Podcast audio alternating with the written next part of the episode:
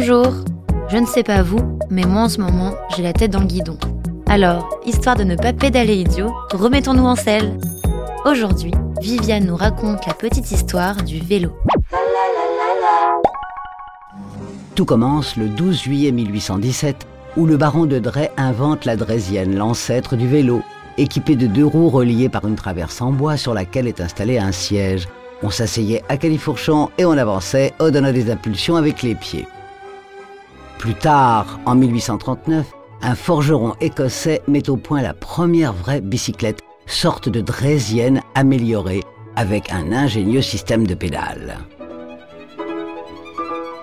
En 1877, John Kemp Starley fabrique les premiers cadres en tube d'acier pour bicyclette.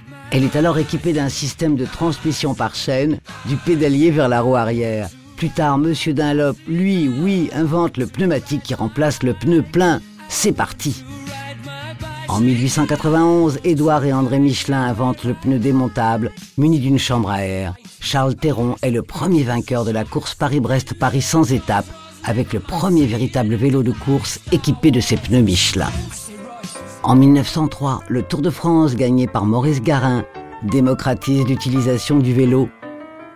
Plus tard, pendant l'occupation, les voitures sont réservées aux médecins, à la police, à la milice. La bicyclette devient alors la reine des transports. Vient 1970, le vélo devient le VTT. À la même période apparaît MBX, Bicycle Motocross, et le freestyle, qui consistait à réaliser des figures et des acrobaties avec son vélo. De nos jours, avec la mise en place du Vélib à Paris en 2007, le vélo est plus que jamais dans l'air du temps. Et plus il est dans l'air du temps et plus on le veut luxueux, comme les vélos faits main et sur mesure de la maison Tamboite. La nuit.